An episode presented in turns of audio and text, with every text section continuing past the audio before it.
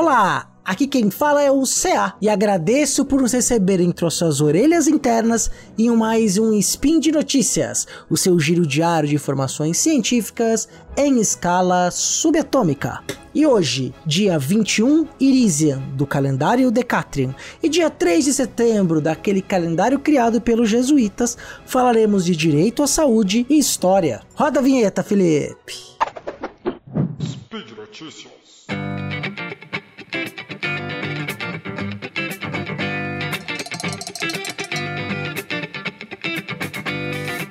Então hoje eu vou falar de dois tópicos, tá bom? O primeiro é o fechamento de uma discussão em torno do rol taxativo da ANS. E o segundo sobre o 7 de setembro e o coração de Dom Pedro. Então vamos lá, primeira notícia. Então eu vou recapitular, lembrando, já vou avisar que tem link no post, tá bom? É, de uma discussão que eu fiz em dois spins. Esse é o terceiro que eu vou tratar da temática de forma breve, mais resumida, mas que é interessante. Se você quiser saber o andamento dessa discussão, tem o link dos spins anteriores.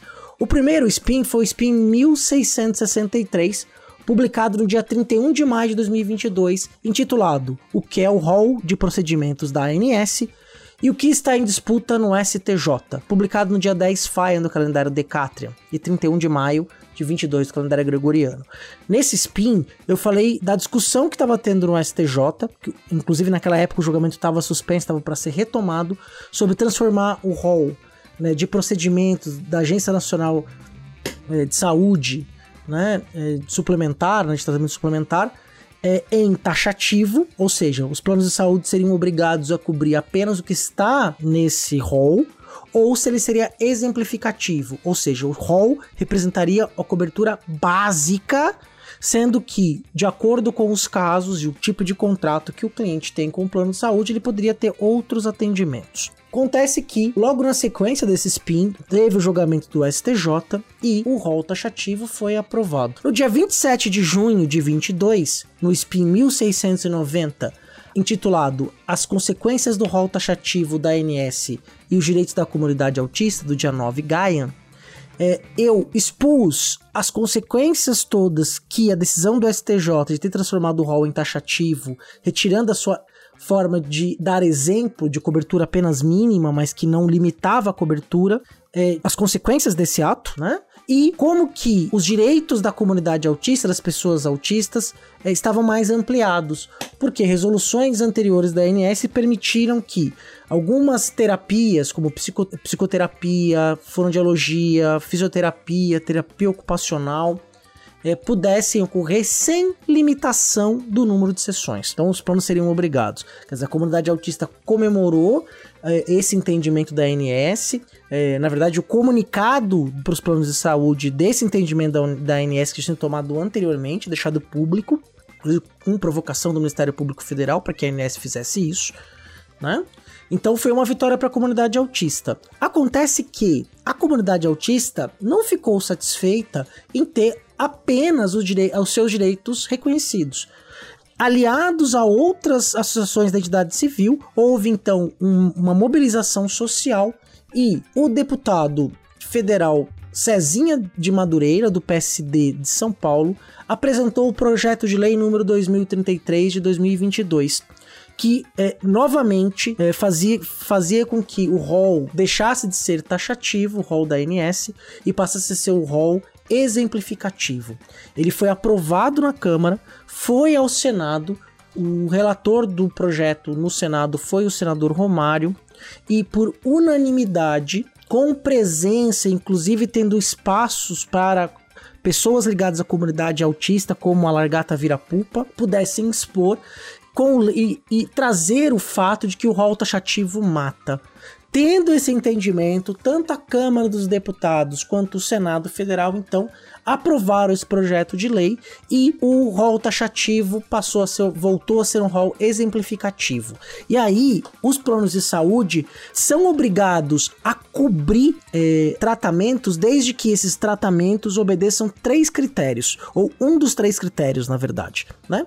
Uma das seguintes condições.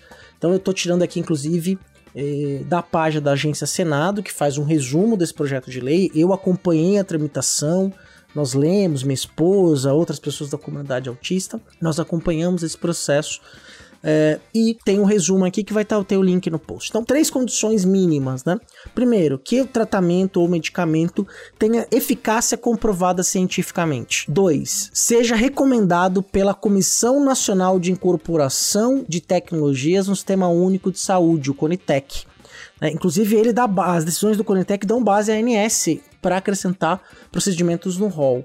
E, por fim, seja recomendado por pelo menos um órgão de avaliação de tecnologias em saúde com renome internacional. Então, se não passou pelo Conitec, mas tem, por exemplo, de uma, uma um, um comitê da União Europeia, dos Estados Unidos, do Japão, né? Ou qualquer país que tenha reconhecimento é, na, nesse tipo de produção e que tem impacto internacionalmente, então os planos de saúde são obrigados a cumprir. Isso não quer dizer que a gente vai pedir qualquer tipo de tratamento no plano de saúde, o plano de saúde vai dar no, na hora.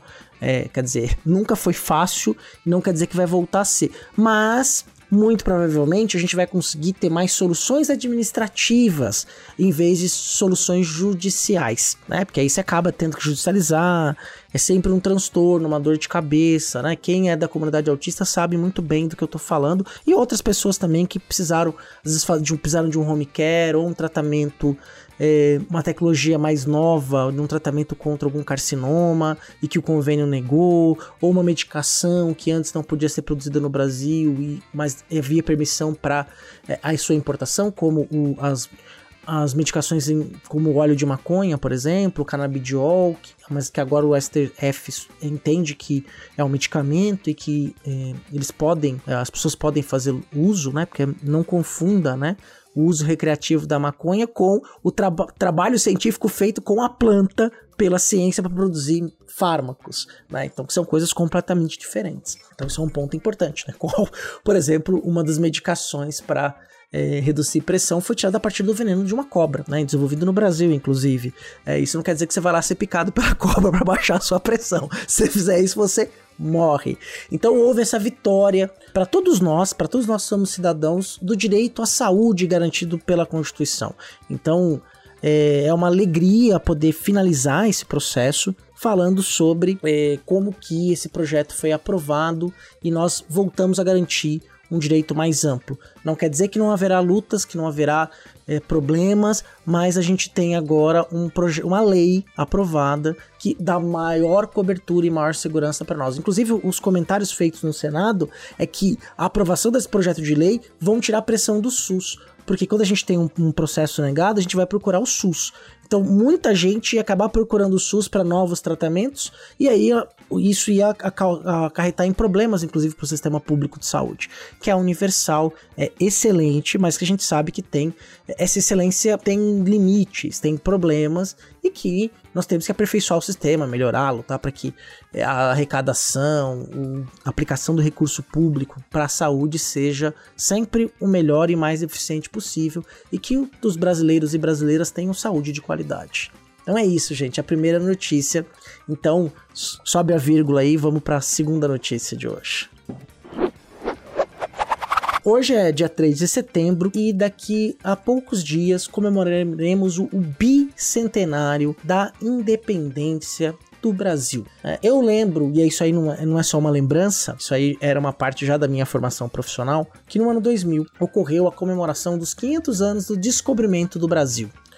Né? Então, é, o governo Fernando Henrique Cardoso, associado a é, empresas de telecomunicação, vários órgãos da sociedade civil, organizou comemorações nacionais né, desse, dessa efeméride que marcava ali 500 anos do descobrimento do Brasil. Claro que é, isso gerou, não foi um evento acrítico, não foi só uma celebração, mas houve, uh, ocorreram espaços né, para que se discutisse, que nós discutíssemos o país, discutíssemos a história do país. Eu era um jovem, o jovem CA estava em seu primeiro ano de graduação em História, é, inclusive, das semanas de história qual o tema foi colocado, inclusive veio a ideia do que viraria depois a minha iniciação científica e o meu TCC. Né? Surgiu ali no meu primeiro ano de faculdade. Né? Quem sabe um dia eu falo aqui no Spin para vocês. Fica aí a curiosidade. Não posso falar rapidinho, né? Eu trabalhei com as recepções da obra Casa Grande Senzala, como que a obra foi lida em círculos intelectuais do São Paulo do Rio de Janeiro, é, em três momentos distintos, né? No seu lançamento, nos anos 30, nos anos 60 e 70, né? E depois a releitura próxima aos anos 2000, que inclusive o ano 2000 foi o ano nacional Gilberto Freire. Foi um dos grandes pensadores do Brasil, uma pessoa controversa, com problemas aí do ponto de vista político, mas que deixou uma obra é, extremamente importante para a gente entender a sociedade brasileira, seja é, pela aceitação de seus pressupostos e, sobretudo, pelas críticas a temas colocados. Mas ela é uma obra que é importante porque ela vai sempre levantar novas questões para a gente discutir. E é isso, né? Quer dizer, as obras não precisam ser nenhuma obra, nenhum texto, nenhum trabalho é unânime. Né, um trabalho científico ele serve para que a gente venha discutir, repensar, né? Então, 22 anos depois, vou passar, eu vou passar por 2008, a chegada do João no Brasil, teve muita coisa publicada, discutida, vou pular essa parte, mas 22 anos depois, é, claro que a gente teve a pandemia, isso diminuiu também a frequência dos eventos presenciais, a gente não está totalmente livre da pandemia, né? Mas é, não houve por parte do governo federal é, uma, um projeto de transformar esse momento do bicentenário da independência um momento de reflexão ampla sobre as questões do Brasil. Dentro da historiografia, né, os historiadores profissionais estão discutindo isso, né, discutindo é, a independência, trazendo novos aspectos. Inclusive, quem está acompanhando as matérias da TV Globo sobre o bicentenário da independência, percebe que a matéria da Globo está mais pró, as matérias que estão sendo produzidas pela Rede Globo de televisão estão mais próximas da discussão que a historiografia tá, vem fazendo hoje. Né? Claro que depois a gente pode até fazer um spin especialmente sobre isso, mas só para tem problemas tal, mas está mais próximo do que, por exemplo, o governo vem fazendo. Quer dizer, o governo que tem é, autarquias que estão ligadas à administração pública direta do Poder Executivo, que tem cursos de história espalhados de norte a sul do Brasil, tem profissionais que são formados anualmente, professores de carreira, muitos programas de pós-graduação com excelentes notas e produção, e não, não trouxe essa, é, é, é essa comunidade para ser o centro, não só o centro, mas para promover discussões mais aprofundadas. Não que a historiografia não esteja fazendo, mas perdeu-se uma oportunidade da gente repensar o Brasil. Atualmente, a historiografia tem pensado o papel dos indígenas, o papel da, das, dos negros, dos homens e mulheres negras, dos escravizados, dos libertos, das populações pobres no processo de independência. E como que a gente construiu um mito de passividade em torno do nosso povo, como é que a versão oficial da história da independência construída dentro de um projeto nacional que tira o povo da discussão, nos deixa como seres pacíficos, né, que mostra uma ideia de que o Brasil é um povo cordial e que a independência veio para nos libertar de Portugal, do jugo colonizador, e sem necessariamente trazer o que acontece no dia a dia. A Bahia tá aí para provar né? As, uh, depois o, o, próprio prolongamento do processo de independência e formação do Estado, o reinado conturbado de Dom Pedro I, e depois o mais conturbado ainda período regencial, com conflitos e guerras civis estourando de norte a sul do Brasil, né? da farroupilha a sabinada, cabanagem, né? Então, o processo de consolidação do Estado Nacional no Brasil não foi um processo pacífico. E esse era o momento da gente discutir isso. Discutir o que é independente, o que é pensar 200 anos de Estado brasileiro, onde a gente chegou, para onde a gente quer ir. E aí, qual que é o ato do governo? Inspirado por uma ideia da doutora Nise Yamaguchi. Quem não sabe quem é, quem não acompanhou a pandemia, a CPI da pandemia da Covid-19, Liz Yamaguchi foi uma das pessoas que serviu como base para recomendar o ineficaz, o esdrúxulo, o estúpido tratamento precoce, baseado numa medicação que cientificamente não tinha nenhuma eficácia contra o vírus, sendo uma medicação para um protozoário, muito eficaz contra a malária, mas não eficaz contra o coronavírus. Né? Vitamina D, zinco, é, vermífugo, né? quer dizer, aquele tal do, do kit Covid que hoje a gente sabe Inclusive o próprio Conitec, o próprio Conitec soltou uma nota técnica mostrando a ineficiência dessa medicação, a mesma que tentou trocar a bula do remédio em reunião com então o ministro da Saúde, Mandetta, deu a brilhante ideia de trazer o coração de Dom Pedro II para comemorar o, o bicentenário da independência. E olha que interessante, quando teve os 150 anos da independência, que que o... e era o governo militar nos anos 70, o que, que, que os militares fizeram? Trouxeram o corpo de Dom Pedro I e da Imperatriz Leopoldina para ser sepultado no Museu do Ipiranga. Projeto todo errado, é, os corpos não couberam na lápide, foi assim, uma vergonha. Né? Quer dizer, traz... e aí, se você olhar os livros didáticos, é... inclusive as representações em torno da independência, o filme com o Tarcísio Meira, que passava todo ano na, nas TVs estatais, né? que é meio que um filme oficial do Brasil sobre a independência, tá lá a figura do Dom Pedro trajado como um militar, né, e declarando a independência cercado pelos seus para suas tropas, que são os dragões da independência. Né? Quer dizer, como se o processo de independência independência dependesse apenas de uma pessoa, apenas de um, uma vontade política. Menos, não foi tão bem assim. Mas a gente configurou isso, ensinou isso como história escolar. E essa versão meio que passou, né? Ficou por isso mesmo. Mas esse é o momento da gente pensar e repensar onde nós chegamos. Nós conseguimos incluir as populações que foram durante o Império do Brasil legalmente escravizadas, que estava na lei, que o Estado se constituiu em cima do trabalho escravizado, a gente recompensou essas pessoas pelo trabalho escravizado, pelo crime que nós, que o Estado brasileiro cometeu contra essas pessoas. Né? Não adianta normalizar, não dá para normalizar a escravização, o tráfico humano, o abuso. Né? Quer dizer, o Estado brasileiro teria a obrigação de ter restituído essas pessoas pelo sofrimento causado, que pelo próprio com referendo do próprio Estado. E aí, quais são as consequências? Né? As questões étnico-raciais, questões de gênero, né? as próprias questões de saúde pública, a nossa Constituição de 88, a Constituição Cidadã de grande avanço. E aí a gente podia pensar nesse processo dos bicentenários da independência é quando comemorarmos o tricentenário da independência, né? Como é que nós queremos estar? Que tipo de sociedade a gente quer construir daqui até lá? Claro que muita coisa muda em 100 anos, 100 anos é muito tempo.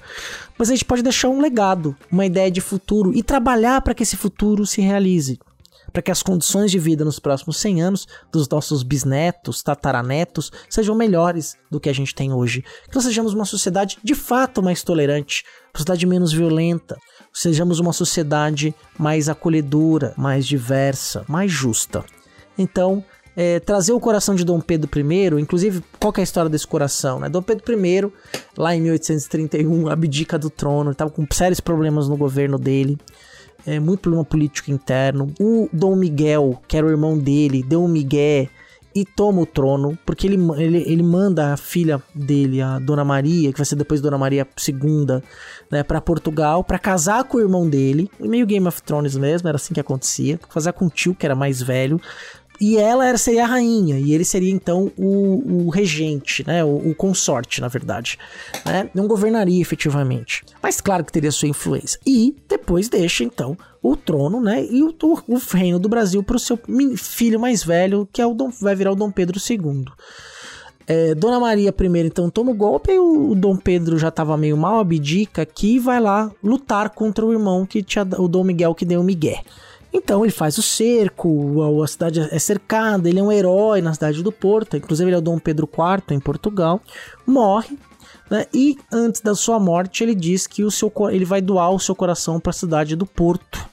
Esse coração fica numa ânfora, guardado, preservado até hoje, cheio de formal, inclusive o coração ele continuou crescendo é, e aí o, ele precisou ser guardado num lugar protegido de luz, então não ficou mais a visitação aberta a visitação pública. A última brasileiro que tinha visto esse coração foi o Dom Pedro, perdão, foi o Fernando Henrique Cardoso, ato falho aqui.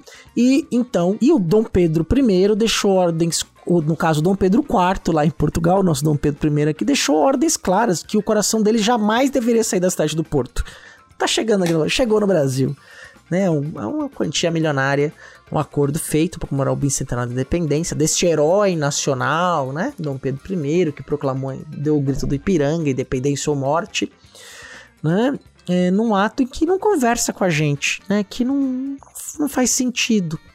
Né? A não ser que seja um projeto de perpetuação de uma história pátria que pouco faz sentido no nosso dia a dia para as pessoas. A história tem que fazer sentido para as pessoas. Então, a doutora Nise Yamaguchi deu essa sugestão que foi acatada. Né?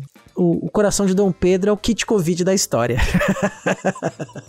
então, gente, vou, depois dessa eu vou ficar por aqui. Desejo a você uma ótima semana. Amanhã tem spin, como todos os dias tem spin. E você sabe que porque tem spin todo dia? Por causa do apoio no patronato do SciCast. Seja ele no Patreon, no Padrim ou no PicPay. Se você tem condição e tem vontade de ajudar que o Deviante atinja cada vez mais pessoas, levando ciência todos os dias, além das outras produções do Portal Deviante, o SciCast, obviamente, o RPG Guacha, o Fronteiras no Tempo, Chutando a Escada, continue chegando no seu feed, nos apoie. Um grande beijo, comenta no post, vamos trocar uma ideia, lembrando que tudo que foi comentado aqui então tá lá no post do episódio. Grande abraço, um beijo para você, para mamãe e para Xuxa.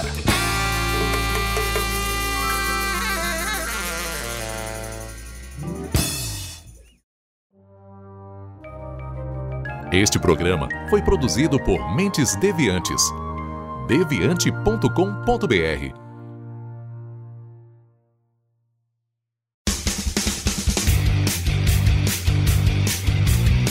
Cortes, edição de podcast.